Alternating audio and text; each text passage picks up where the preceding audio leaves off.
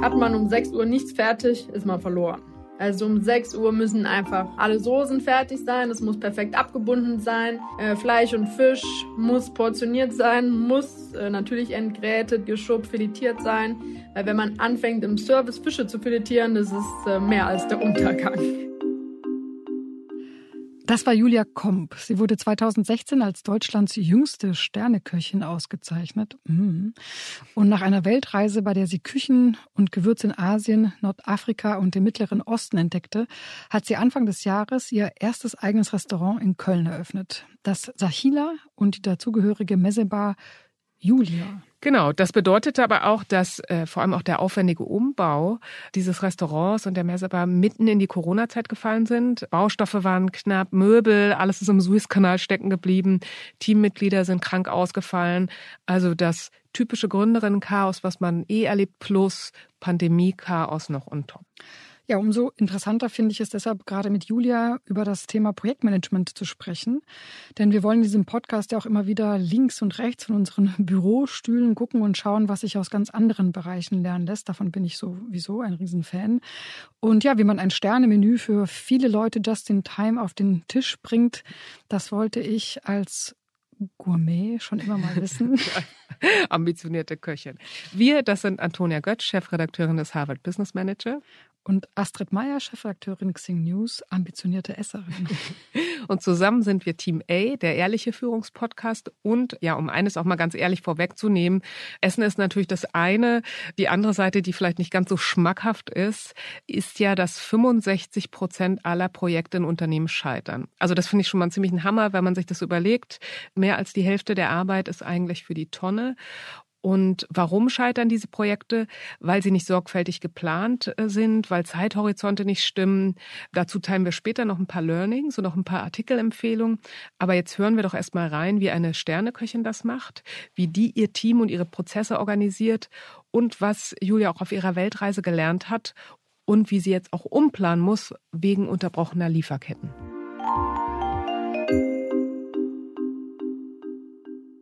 Also wir sprechen heute über das Thema Projektmanagement und Astrid und ich, wir finden das immer super spannend, aus anderen Disziplinen zu lernen. Und wir haben uns gedacht, also wenn man von jemand lernen kann, wie Multitasking funktioniert, dann müssten wir doch eigentlich mal eine Spitzenköchin fragen. Deswegen die erste Frage, wie schaffst du das eigentlich, dass verschiedenste feine Zutaten alle zum richtigen Moment fertig sind? Ich glaube, das ist die schwerste Herausforderung jeden Tag, äh, dass das Team da ist, die Ware da ist, alles zur richtigen Zeit am richtigen Ort.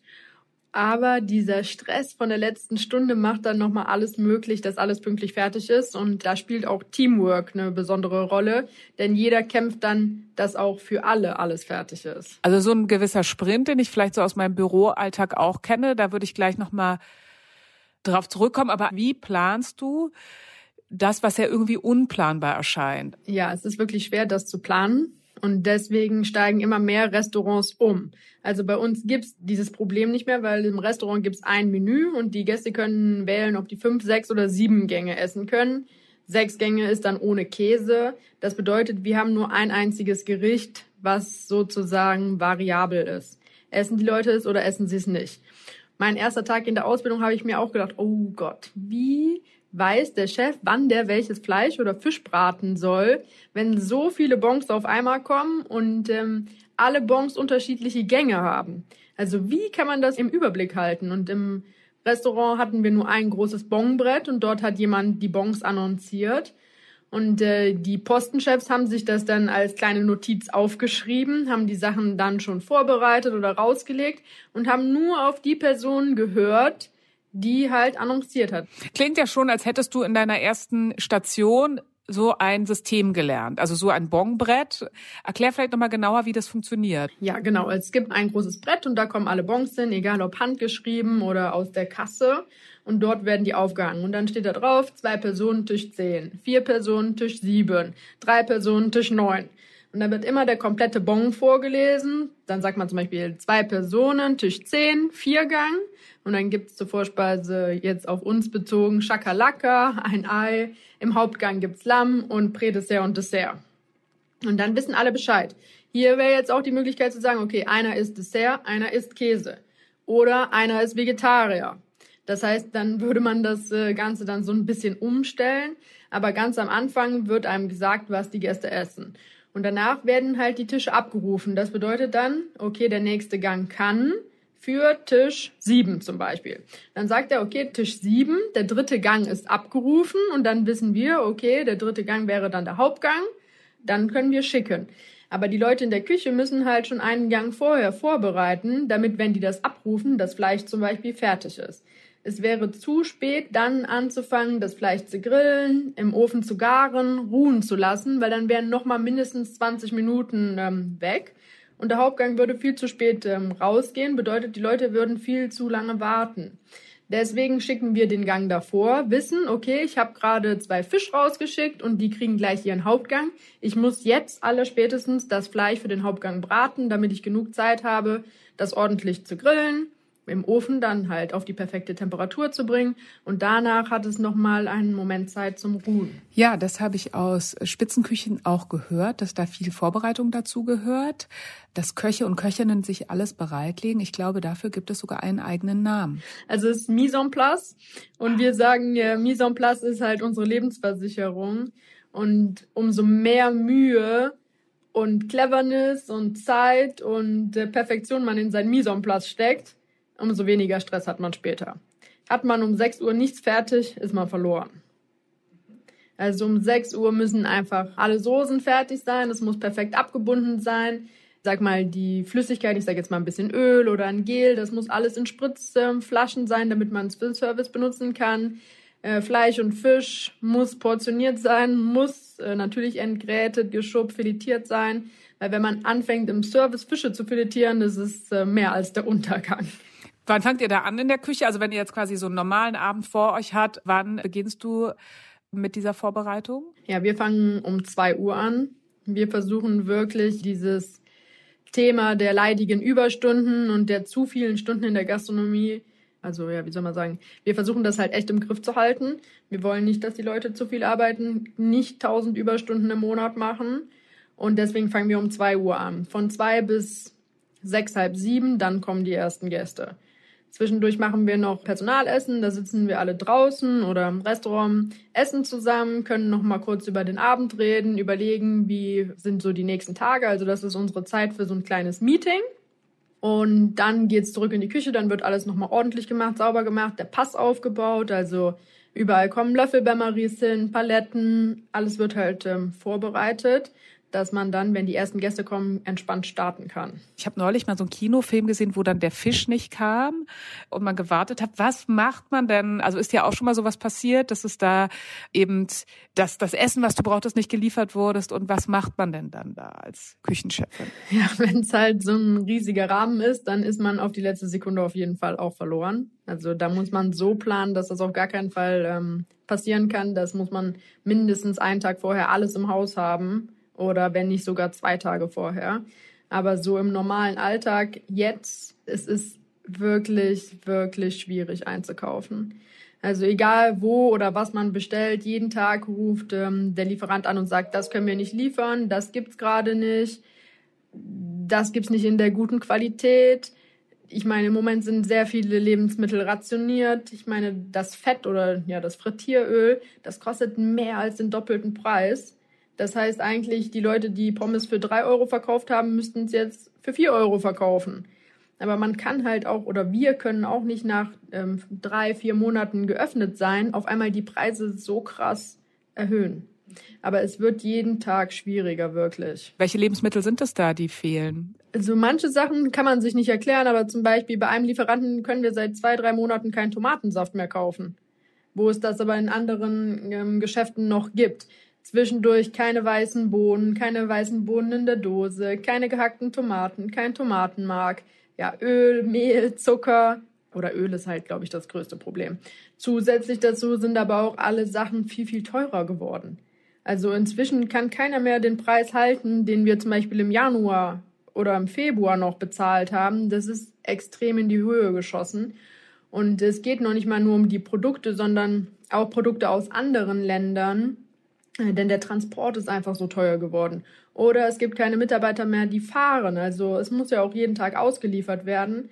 Und da ist einfach kein Personal da, wie in vielen handwerklichen Berufen auch. Und wir kriegen viele Sachen aus Spanien oder aus Frankreich. Wir haben einen ähm, französischen Herrn, der fährt halt immer hin und her. Aber die Preise sind auch dort eskaliert, weil in Frankreich hatte die Gastronomie sehr, sehr, sehr, sehr lange zu. Und viele kleine Produzenten haben dann aufgehört zu produzieren oder ihre Produktion komplett runtergefahren in Bezug auf Käse, auf Fleisch, Lämmer, also alles, was da wirklich auf dem Land produziert wird. Und jetzt haben die keinen Nachschub mehr. Weil natürlich, wenn man über längere Zeit keine Tiere hat, hat man auch über längere Zeit keine Milch und kann keinen Käse machen. Dann waren das alles nur kleinere Portionen. Und ähm, jetzt gibt's halt nicht so viel, also geht der Preis hoch. Ja, und deswegen so viele feine Produkte sind im Moment ähm, kaum mehr bezahlbar. Wir hatten früher Fleisch aus Spanien, aber der Preis ist doppelt so teuer als das, was aus der USA als Prime Qualität kommt. Wie ist denn das? Hast du jetzt die Rezepte mit deinem Team schon angepasst? Also habt ihr Bohnen durch was anderes ersetzt oder wie geht ihr damit um? Nee, im Moment ist noch alles ähm, okay. Ich meine, die Fritteuse benutzen wir eh sehr selten. In der Messebar wird es gebraucht, weil wir zum Beispiel Falafel auf der Karte haben oder kleine Börek. Im Restaurant könnte ich halt das, was wir gerade frittieren, locker von der Karte nehmen. Das wäre kein Problem.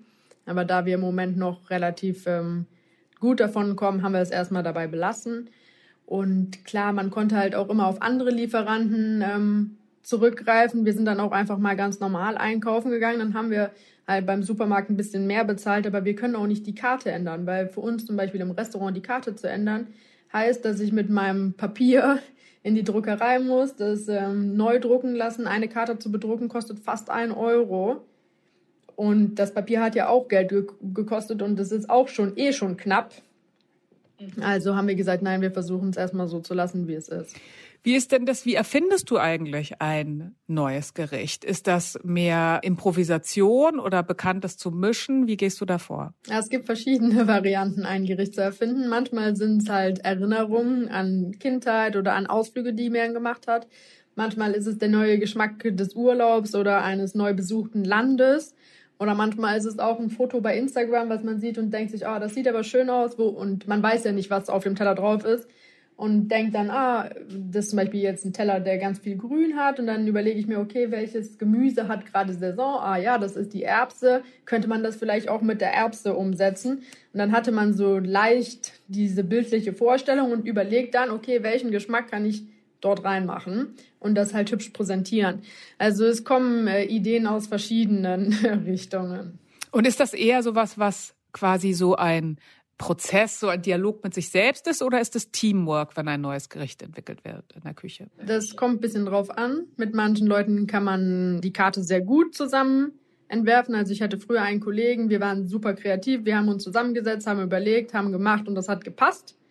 Manchmal ähm, muss man sich aber auch ein bisschen besser kennenlernen. Also jetzt ist das Team neu, die kennen noch nicht so richtig meinen Stil. Das ist jetzt ja, unsere dritte Karte. Und das dauert auch vielleicht ein paar Tage, bis jeder weiß, so wie ich es gerne hätte oder was ich mag und was ich nicht mag. Anne arbeitet ja schon lange mit mir zusammen, ist auch meine Sous-Chefin und sie weiß schon, was ich gut finde und was ich eher so, hm, naja, finde. Und bei uns ist ja das Thema Weltreise. Das heißt, jedes Gericht ist von einem Land dieser Welt inspiriert. Und dann überlegen wir, okay, was ist Saison? Welche Produkte kriegen wir gerade, die besonders ist? Zum Beispiel hatten wir jetzt ein 100 Tage altes Presshühnchen passt halt zu Frühling, Erbsen, Frische. Und dann haben wir das interpretiert aus Indien.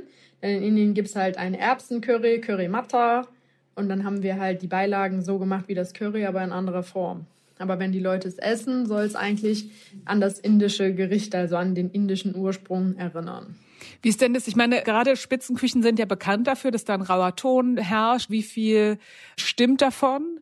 Wie viel hast du selbst erlebt und wie viel hast du gehört? Also es muss schon klar sein, wer halt in der Küche das Sagen hat. Wir leben halt immer noch ein bisschen in der Baustelle. Bei uns ist immer noch nicht alles so fertig. Und ich sage mal, so ein komplett neues Team, dann sind Leute ähm, sage ich mal, am Anfang hat, haben uns der ein oder andere geholfen, die sind inzwischen wieder weg, dann kamen neue Leute nach. Also es war so eine Überbrückungszeit, wo ich wusste, okay, ab dem und dem Zeitpunkt habe ich halt jemanden ähm, richtigen für diesen Posten eingestellt, also einen gelernten Koch. Und zwischendurch hatten wir dann Leute, die halt einfach ausgeholfen haben, damit äh, unsere Küche halt weiter funktioniert.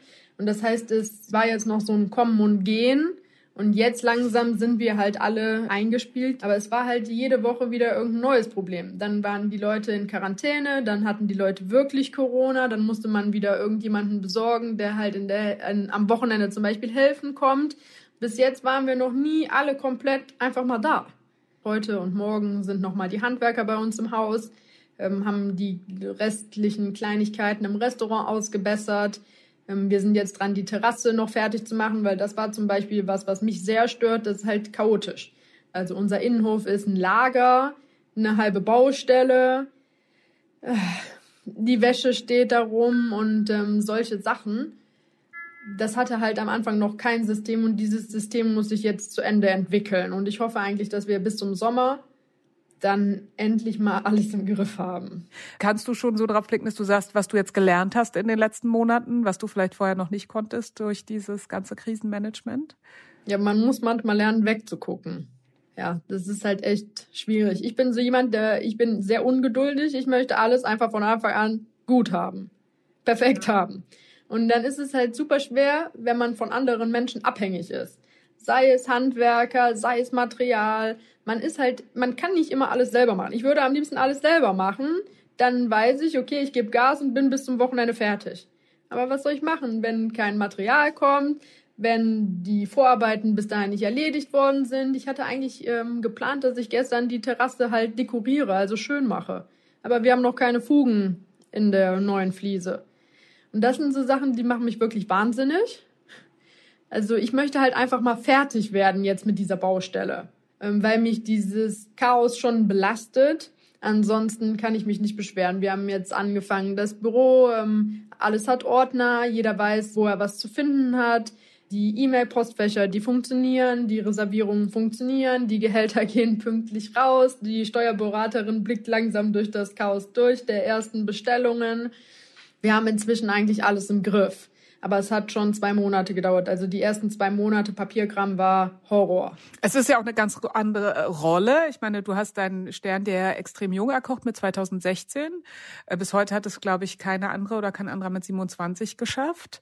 Äh, hast dann in verschiedenen Küchen der Welt gearbeitet. Ja, was ist da die größte Veränderung? In diesem Schritt jetzt das eigene Restaurant zu haben. Ja, man hat halt eine ganz andere Verantwortung. Also das war ja auch immer meine größte Sorge, was soll man machen, wenn man die Gehälter nicht bezahlen kann. Ja, und Gott sei Dank sind wir mit Gästen gesegnet. Ich habe so ein bisschen in meinem Herzen diese Sicherheit zu sehen, okay, das Restaurant ist über drei Monate lang ähm, jedes Wochenende ausgebucht das ist halt sowas, was einem Sicherheit gibt, dass man weitermacht, dass man sagt, okay, es läuft alles, wir müssen jetzt nur gucken, dass wir gut einkaufen oder dass wir sparsam einkaufen und die Ware gut verwerten. Deswegen auch zwei Konzepte. Wie kann man so Synergien schaffen zwischen Restaurant und Messebar, dass man nicht unendlich viele Produkte bestellt, sondern eher das benutzt, was der andere auch hat, wenn auch in einer anderen Form. Also sowas ist wichtig. Und dann, wenn man von Anfang an gut gerechnet hat, dann kann man schon überleben. Ich meine, wir sind jetzt ein riesiges Team. Wir sind fast 20 Leute. Wenn auch nicht alle Vollzeit, aber ein paar Teilzeit. Und ähm, das klappt ganz gut. Aber es muss auch so weitergehen. Also man darf sich dann nicht auf dem ersten Erfolg oder auf seinen Lorbeeren, sage ich mal, ausruhen. Man muss weiterkämpfen. Man muss immer versuchen, jeden Tag ein Stückchen besser zu werden. Jetzt mal ehrlich gesagt, wie viele Stunden Arbeit am Tag bedeutet so ein Restaurant? Also für mich ist so realistisch von 10 bis 12. Und dann ins Bett gehen und wieder aufstehen und weitermachen. Ja. Und dein Partner ist ja auch noch mit dabei. Ist das für den genauso? Ja. Der ist ein bisschen später unterwegs und bleibt dafür ein bisschen länger. Also er ist halt, ähm, er macht den Papierkram, er macht komplett das Büro. Am Anfang haben wir noch äh, die E-Mails täglich geteilt aber jetzt kann ich das nicht mehr, weil ich wirklich den ganzen Tag in der Küche bin. Und äh, morgens habe ich, sage ich mal, meine eigenen E-Mails und ich muss halt auch Wäsche waschen und noch eine Wohnung aufräumen und halt auch so ein paar Kleinigkeiten noch erledigen. Und wie schafft ihr das, den Stress vielleicht aus der äh, quasi dem Geschäftsalltag oder auch mal Konflikte, dass ihr das nicht immer mitnehmt ins Privatleben? Oder es macht es euch vielleicht auch gar nichts aus, das mitzunehmen? Also ich würde sagen, die ersten zwei Monate waren wirklich hart. Aber jetzt wird es langsam besser. Wir haben gesagt, wir fahren jetzt immer einmal im Monat, fahren wir so ein Wochenende woanders hin, in andere Staaten, nach Holland, weiß ich nicht. Ähm, mal ein Ticket nach Barcelona, um halt diese Erholung von einem Urlaub aufrechtzuerhalten und halt auch um ähm, halt nicht zu Hause zu sein, weil ich möchte am freien Tag nicht zu Hause sein. Ich kann dann nicht abschalten, ich bin dann trotzdem am Arbeiten und jetzt diese letzten zwei Tage waren wir halt zu Hause und ich war halt trotzdem immer im Restaurant. Äh, man muss auch dann die Blumen gießen, nochmal was wischen. Ich habe keine richtige Küche, also gehe ich in der guten Küche kochen. Ja, man kann dann halt nicht so richtig frei machen. Und wenn man woanders hinfährt, dann hat man halt die Möglichkeit, was anzugucken, eine andere Stadt zu sehen. Dann schaltet man halt schon ab. Apropos Reisen, das wollte ich dich unbedingt noch fragen, weil du hast ja, bevor du das Restaurant gestartet hast, eine Weltreise gemacht, eine kulinarische Weltreise, also viele Rezepte mitgenommen, die du ja auch in einem Buch zusammengestellt hast. Ich würde dich gerne noch fragen, was hast du denn für dich als wichtige Lektion oder wichtigen Eindruck mitgenommen von deiner Reise? Also was hast du für dich oder vielleicht über dich gelernt? Also als Lektion mitgenommen habe ich auf jeden Fall ein bisschen äh, ruhiger zu sein, also so von seinem eigenen Stresslevel und einfach auch mal einen Tag reinzuleben, was aber nicht so gut ist. Also mein Tag ist schon total getaktet. Das ist im Ausland auf jeden Fall anders. Wenn ich weiß, okay, ich muss um, um elf zur Arbeit, äh, dann muss ich um 10 Uhr losfahren, dann müsste ich um 9 Uhr zum Sport, müsste ich um 8 Uhr aufstehen, so nach dem Motto, okay, ich muss um elf fertig sein, dann muss ich um 8 Uhr los um mein Programm bis zu dieser Uhrzeit halt zu erledigen. Das heißt, man plant ja immer sein Leben rückwärts. Wann muss ich aufstehen, um alles zu schaffen? Und im Ausland würde das nie jemand machen. Die stehen auf und fangen an, ihr Leben zu genießen. Also jetzt als Beispiel Bangkok. In Bangkok kann man nachmittags ähm, kein Alkohol kaufen. Also die Leute sitzen dann mittags an irgendeiner kleinen Nudelbude, trinken ein äh, thailändisches Bier und genießen ihr Leben für ein oder zwei Dollar. Und die würden sitzen bleiben und ihr Leben weiter genießen, anstatt wieder zur Arbeit zu gehen oder im normalen Alltag. Und deswegen ist zum Beispiel nachmittags äh, verboten, Alkohol zu verkaufen. Und dann gibt's erst wieder was ab abends. Und ähm, dieses Leben genießen ist in Deutschland irgendwie so ein bisschen weniger als in anderen Ländern der Welt. Und ich habe auch viele Nationen kennengelernt, die wirklich arm waren, aber die Leute waren irgendwie glücklich. Die waren trotzdem zufrieden. Wir hätten gesagt, oh je, was ist das für eine arme Frau?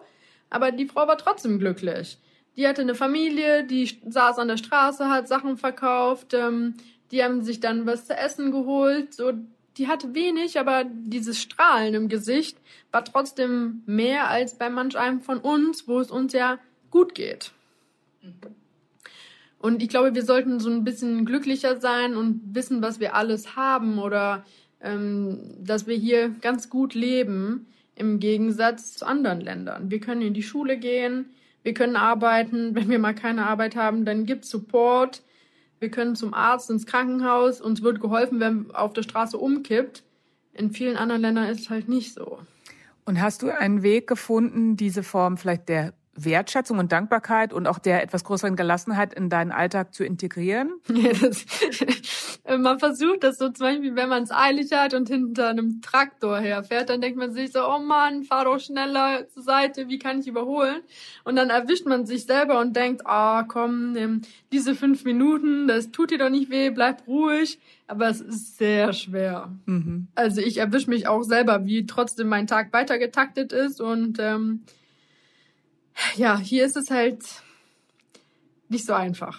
Vielleicht musst du dann irgendwann noch mal eine Weltreise machen. Aber jetzt äh, steht sicherlich erstmal das Restaurant vorn.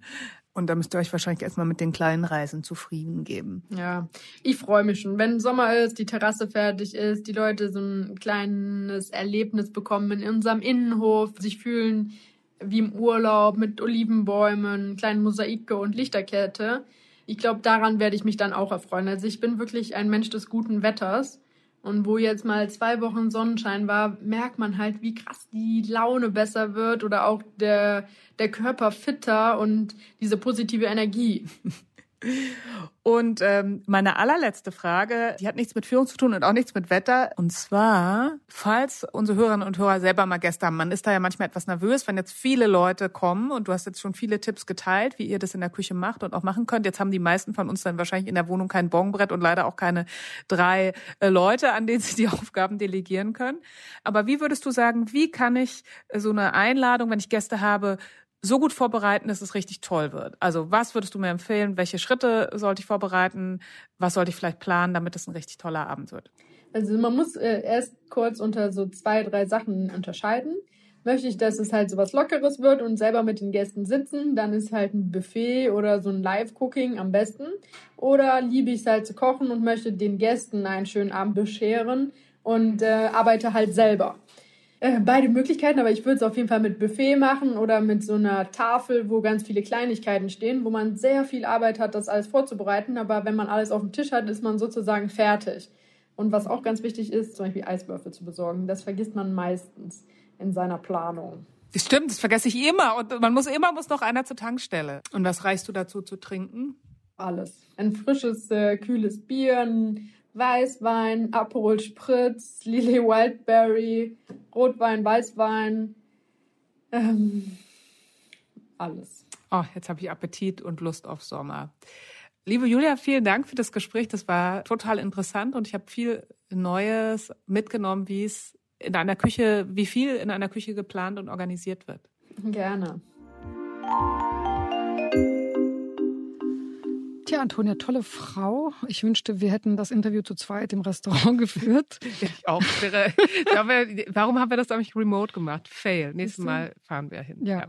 Prioritäten anders setzen. Denn je länger ich drüber nachdenke, desto mehr erkenne ich natürlich ja Prozesse wieder, die man so aus dem Projektmanagement kennt. Zum Beispiel, dass äh, Julia ihre Auswahlmöglichkeiten ganz deutlich reduziert hat und vor allen Dingen auch standardisiert hat und damit natürlich Komplexität aus ihrem Projektmanagement herausgenommen hat.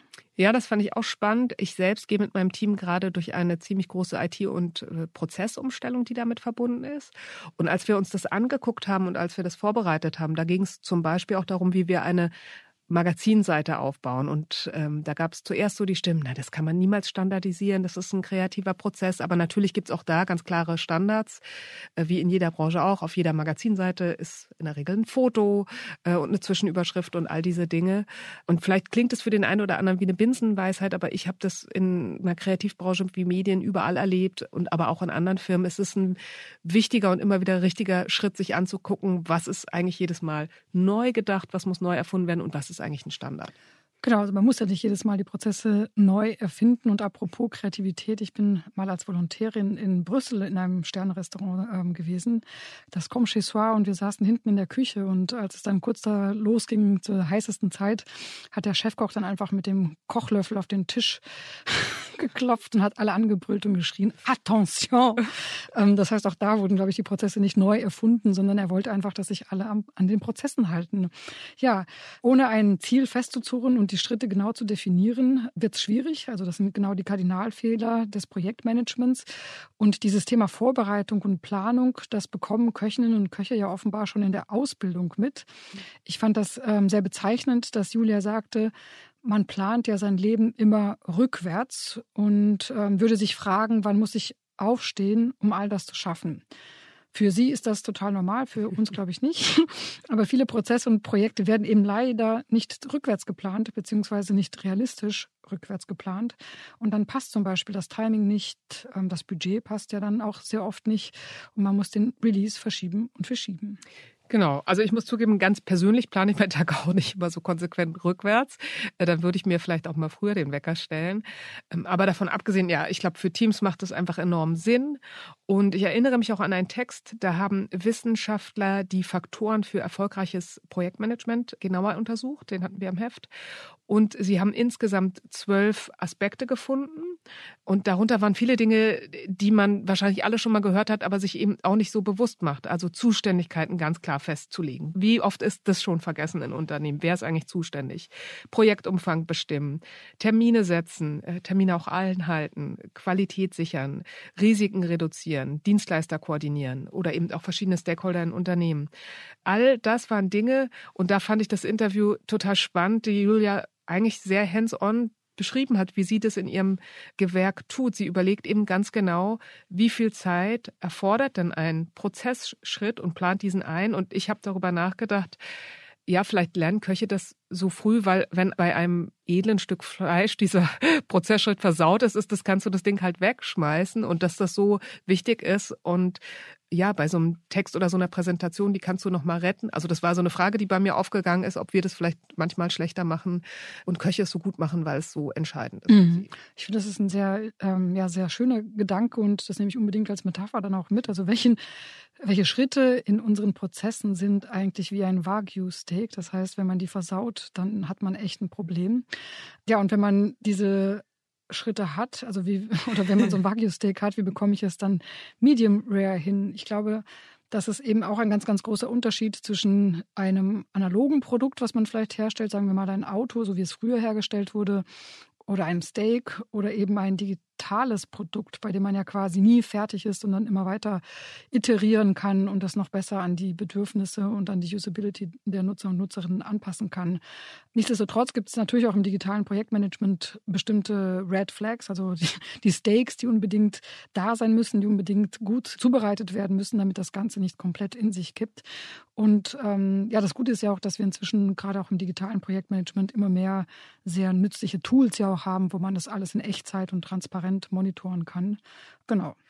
Coole Debatte. Ich, ich habe schon mehr ganz viele Ideen für neue Folgen. Auch so eine Toolfolge können wir mal machen, die Julia hier für uns angestoßen hat. Deswegen fand ich es ganz lohnenswert, heute noch mal so ein bisschen länger darüber zu reflektieren, was haben wir eigentlich mitgenommen aus der Küche. Steak, but not least. So, es wird jetzt Astrid und mich begleiten für eine Weile. Unsere Hausaufgabe. Macht es doch mal für ein bevorstehendes oder laufendes Projekt genau wie Julia, also plant ganz konsequent von hinten, falls ihr das bis jetzt noch nicht gemacht habt. Also wenn ihr bis zum 31. August fertig sein wollt mit irgendwas, welche Schritte gehören dazu? Bis wann müssen diese Schritte abgeschlossen sein? Wie realistisch sind die Zeiten, die ihr eingeplant habt für jeden Schritt? Genau. Ja, und wenn ihr das so schon längst tut, dann umso besser, dann habt ihr heute keine Hausaufgaben. Äh, wir planen jetzt, wie lange wir brauchen, um runter in die Kantine zu gehen, denn ich habe Hunger. Ich auch. Das machen wir jetzt. Wir hören uns hoffentlich in zwei Wochen wieder und wünschen euch bis dahin ein paar erfolgreiche Projekte oder noch besser schöne gemeinsame Abendessen mit lieben Freunden. Genau. Bis zum nächsten Mal. Tschüss. Tschüss.